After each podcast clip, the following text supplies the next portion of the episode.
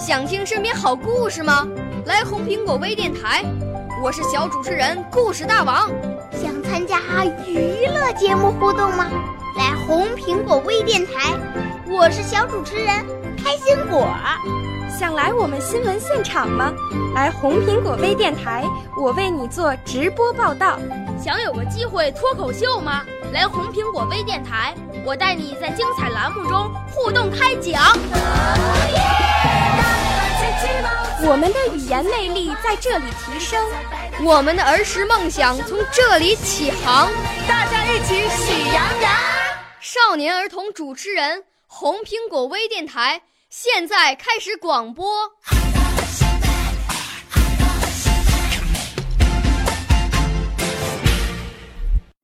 大家好，我是小主持人张婉彤，今年八岁了，来自山西太原。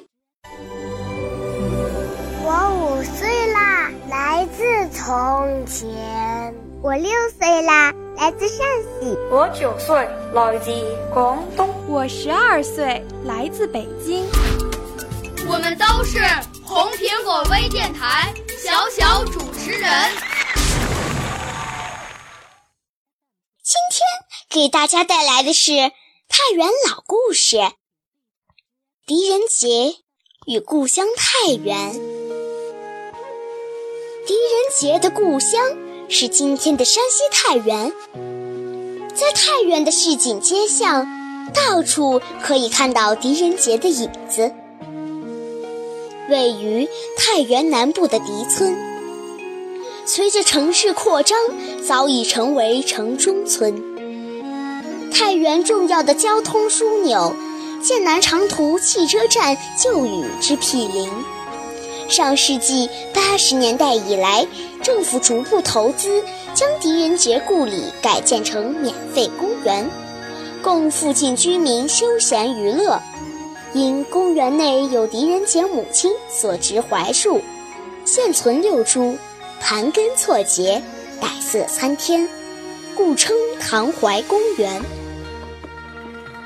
太原城区东南八公里处的红土沟口，有一座白云寺，距离狄村约两公里。有一年夏天，狄仁杰回太原探亲。路经一座古寺休息，在城阳的银杏树下有一石桌，上面已摆好一盘棋。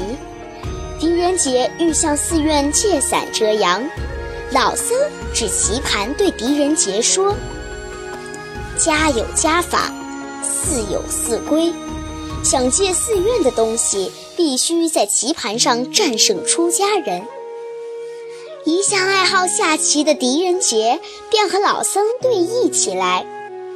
经过较量，老僧招架不住，推棋认输。当狄仁杰一行准备离寺上路时，老僧并未拿伞，而是说：“施主路上有人替你撑伞。”原来在他们头上有块白云，一直跟着他们漂浮。恰似一把大伞替他们遮阳。当狄仁杰一行将要走进太原老家狄村时，头顶上的白云不跟他们漂浮了，而是孤零零地停在红土沟上空，令人不得其解。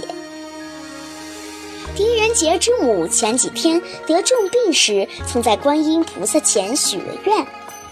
病愈康复即重建观音堂，再塑金身。现在嫡母病已痊愈，正准备选地建观音堂。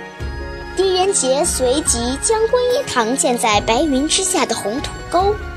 现今白云寺就是由这座观音堂上吕家扩建而成的。狄仁杰死后，被唐睿宗追封为梁国公。故后世也称狄仁杰为狄梁公。太原城内有狄梁公像，南起文津巷，北到上马街。